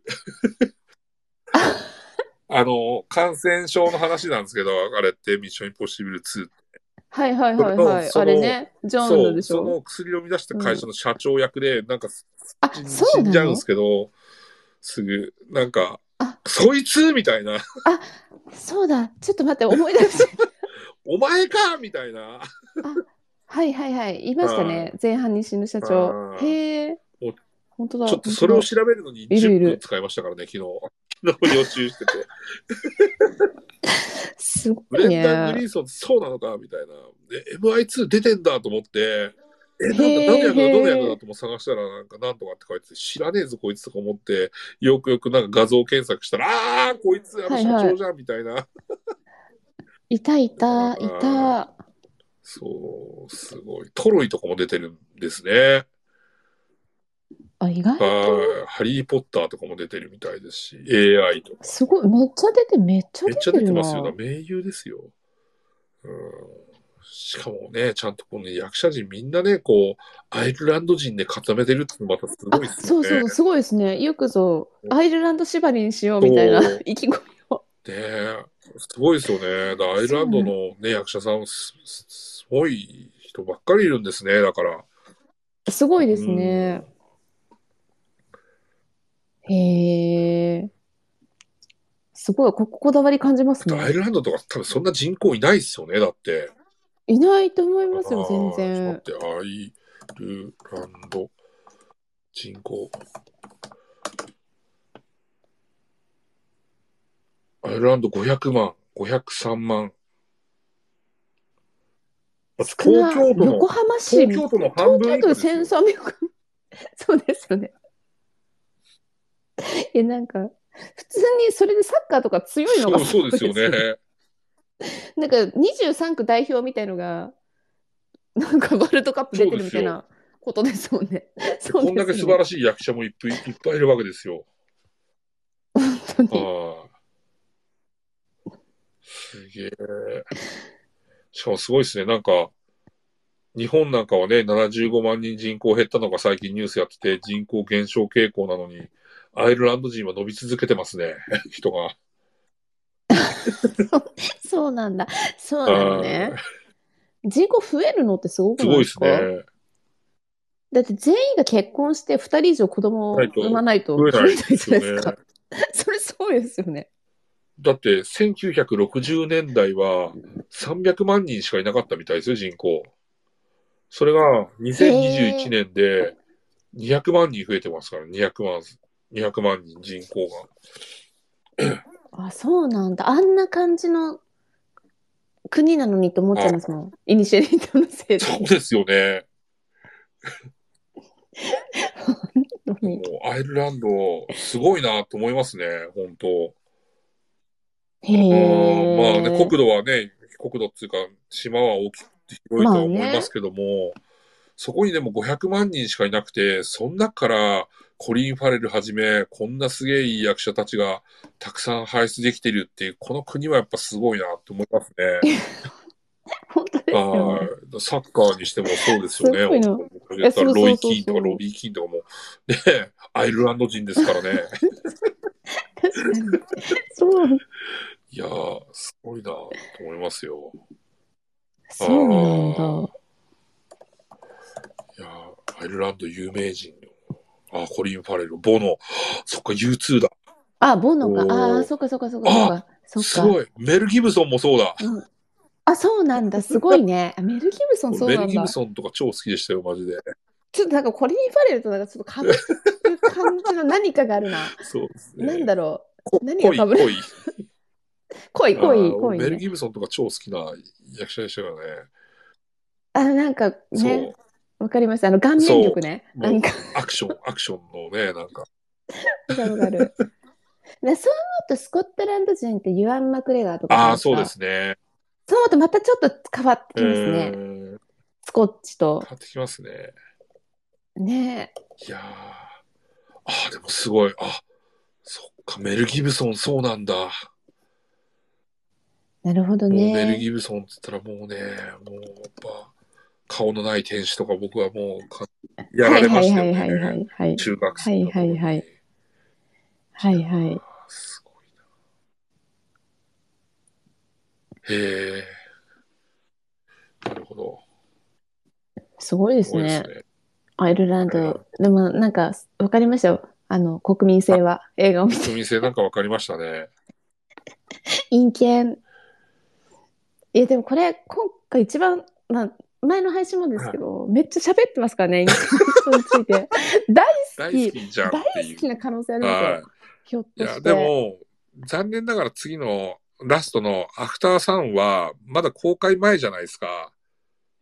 そうなんですよね。、ポール・メスカルに関しては、結構こう、語りようがない。そうなの。はそうそう。本当にノーマークすぎはて。まあ、だから、もうすぐ5月い。そうですね、公開で5月すよね。公開ですね。そんなちょっとね、楽しはい。みこれもちょっと絶ど。対に見なきゃなって。ねはい。そうなんですよ。そうなんですよ。な熱くなりすぎた西ちょっと。待ってください。ポール・メスカルもアイルランド人だ。うん。陰険ですよ。そいつも陰険だ。すごいですね。そうなんだ。はへ僕わかんないですね。このポール・メスカルは。わかんないですね。からないです。わかんない。この人だから今、プロフィール27歳見。てるんですけど、もともとサッカー選手だったらしいですよ。あ、まあアイルランドって言ってももう、本格的ですね。もうこれ、英語のウィキしかないんだ。はい。そう、全く。全くないんですよ。だから無名で。ですよ、日本で言うと。で、なんか、顎の怪我で引退だそうですよ、サッカー選手。顎の怪我は。なんか、接触なんかあったんですかね、なんんかわかんないですけど。で、それで、夢を挫折して、16歳で、なんか、だからミュージカルの初舞台踏んで、みたいな、なんかそういう経歴みたいですよ。え、でもそんな人が、この、ね、ここにノミネートされるの、はい。すごいですね。すでなんならだって、トム・クルーズとかを抑えてごいノミネーですいやそういうことですよね。わけですからね。入る相当ですよ、だから。そうそう。今回ね、だって、すごいじゃないですか。納得の実力者たちばかりの中はでい。いるので。最年少じゃん。そうっす1996年生まれですよ。9、20、27歳？あ、そうですね。オースティン・バトラーより若いですねスティーバト。ラ30歳ぐらいですもんね、今。うんうんうんうん。すごいですね。こんな無名の子が急にポンそうなんと。ですよ。へえ。ちょっとね、楽しみですね。ああ、そうす。ですね。こうね。はい。どういう作品なんですかねちょっとよくわかってないんですけど。なんかね、ストーリーは、30歳ぐらいの主人公はに、10歳ぐらいの娘がいて、はい。で、なんか夏休みをビーチみたいなところで過ごす。ですよね。で、で、その娘が成長してみたいな、なんかお親子の話で、父と娘の話なんですよ。だから割とね、多分ね、ハートウォーミング系なるほど。なのかへなーそう、11歳の女の子が、ちょっとちょっと待ってくださいね。作品情報。父親と二人で過ごした夏休みを、20年後その時の父親と同じ年齢になった娘の視点から綴る物語みたいなへ。ーえ、ちょっと待ってください。父ゅ親と二人で過ごした夏休みを20年経った後に、その父親そのとお父さん同じ年齢になった。あ、なるほど、なるほど。11歳の夏休みを主人公のソフィーは離れてくれすあなる31ほど歳の父親とか。と共にリゾート地で過ごして、あで、20年後娘が31歳になって、当時のお父さんと同ーじ年齢になって。年になって、で、すごいね、その映像がね、クロスリンクしてってめっちゃ綺麗なんですって。なるほど。へえ。ちょっでセリフもあまりないしと、ヒューマンドラマ的な感じなんですかね、じゃあ。うんそうだと思う。でもね、なんか、あの、ストーリーしっかりしてるっていうより、なんか、ま映像の雰囲気と、なんか、情景で見せるみたいへなー。だからストーリーはちょっとオチとかよくわかんないって言ってる人がと多あ発してほいて、でもすっごい好きって人ど。もああ、なるほでも超つまんないって言ってる人もいるんですけど、るほど。楽しいです。なんかこれはこれでなんか、なんかそれこそなんかね、ソフィア・コッポラみたいな感じなのかなとか、想像してしまいますよね。そういう。ちょっと前のおしゃれな感じもいいな、みたいななるほど。考えたりしてるんですけど、うん。なんか今僕もちょっと調べたんですけど、短いですね。101分ですね。あ、短いですね。今時、珍しい。ねこの短さは。どんな感じなんだろう。全然、ちょっねと、ね、スコセッシ4時間見る心の準備もねしないといけないのに。ねそう、潔いですね、101分は。ちょそうですね。へえ。でも、すっごいいいって言ってる人もいます。だね、フィルマークスとかでも評価高いですもんね。あ4.1あ、とか。高いですね。高いですまあね。今、監督のこと調べたら、なんか、うん監督企画も長編初みたいですよ。俺、デビュー作。あ、そうなんだ。それが、それで、すごいね。そうですよ。主演男優賞ノミネートする作役者を、その作品から出してるってすごくないですか？すごいですね。長編初、す長ごいな。編初みたいですよ、この監督。すごい。それがアカデミー賞って、えーすごいですね。すごいですねちょっとあ、私が今撮ったやつがアカデミー賞にそういうことですよ。出るのと同じですかね。うん、僕が、じゃあちょっと映画やるから、つって、映画撮ったやつで、主演に添えた藤井がアカデミー賞の取っちゃってるみたいな、みたいなやつですからね。ちょっとざわつくやつですよ、これマジで。確かに。あえでもすごいなんか評価はこう手でちぎって貼り合わせたような荒々しい編集がすごい素敵とか逆に、なんか記憶、そう記憶の断片をつないでるみたいで、んすごいいいと。あみんななんか結構ベタ褒めしてるかあも珍しく。かノスタルジーな感じちょっとじで、ゃあまあ斬新なタッチというか、なんだろう。ん。そうですね。他の作品とはまたちょっと違うテイストかもしれないですね。お金をガンガンかけてどうこうっていうものではないっていう感じですよね。なさそうですね。うん。ね本当出演者のギャラなんて本当安いですいや、絶対そうだと思いますよ。ね、ね、一番ね、値が張っちゃうところだと思うので。そうですね。だって配給のハピネットファントムスタジオとかわかんないですもんね。そうですね、うハピネットってあのハピネットうん。みたいな。いやどうなんですかね。ちょっとわかんないなこれ多分でも日本でもね、ミニシアター系だと思うので、見逃すそうですとね。見れなくなっちあゃう気がするから、ちょっと緊張感を持って臨まないと。そうですね。で盛岡でやるかな盛岡はどうだろうな。ねえやるだろうと言われてた、あの、やる、こういうのをやってる映画館が体感になるんですよね。あ、それで、そうそうそうあのそう24そうそう、のそうなんですよ。特集やってるんですね。はい。そうなんですよね。ちょっとね、ここはまだ未知数ですけど、ちょっとなんとか見なきゃですね。そうですも確ね。実に、ね、ネットフリとか、そういったところには、ゆくゆくは、まあ、最悪出てくるでしょうから。そうですねはい。うんうんはい。そういうところでチェックなのかな、なんて思いますけども。あそうですね。はい。いやー、でも、喋りすぎた、今いや回ー、でも。も、いいんじゃないですか。やば。僕は予想してましたよ。なんか、昨日ね、中さんとちょっと打ち合わせしてね、LINE でしてるときに、1時間で済まそうみたいな。いや、なんか、10分ずつねって言って。それ無理ですよ、絶対っていう。無理やった。しかもイニシェリン島のね、ボリュームそうなんで。すよ。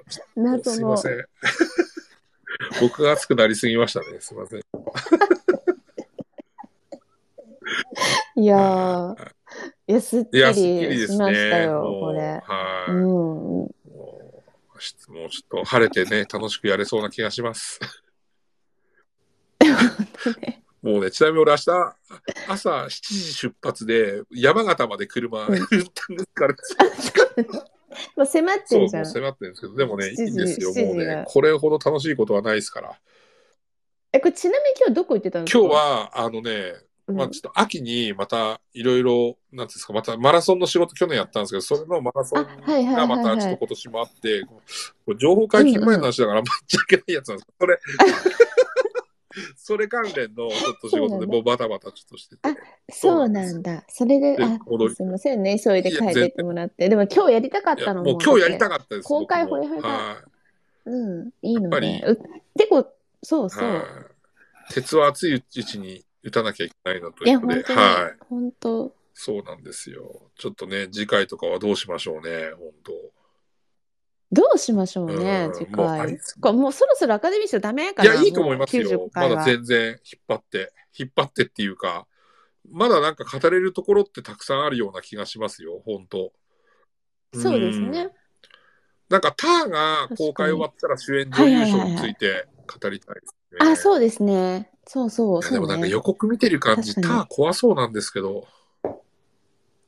いや、多分重いでしょう、相なんか当。、なんかホラーに近い、なんか、なんていうんですか、予告の仕方してません？なんか。うーん、そうですね。なんかあのメトロノーム止めると怖えとか思いながら。ターってホラーじゃないよねとか思いながら。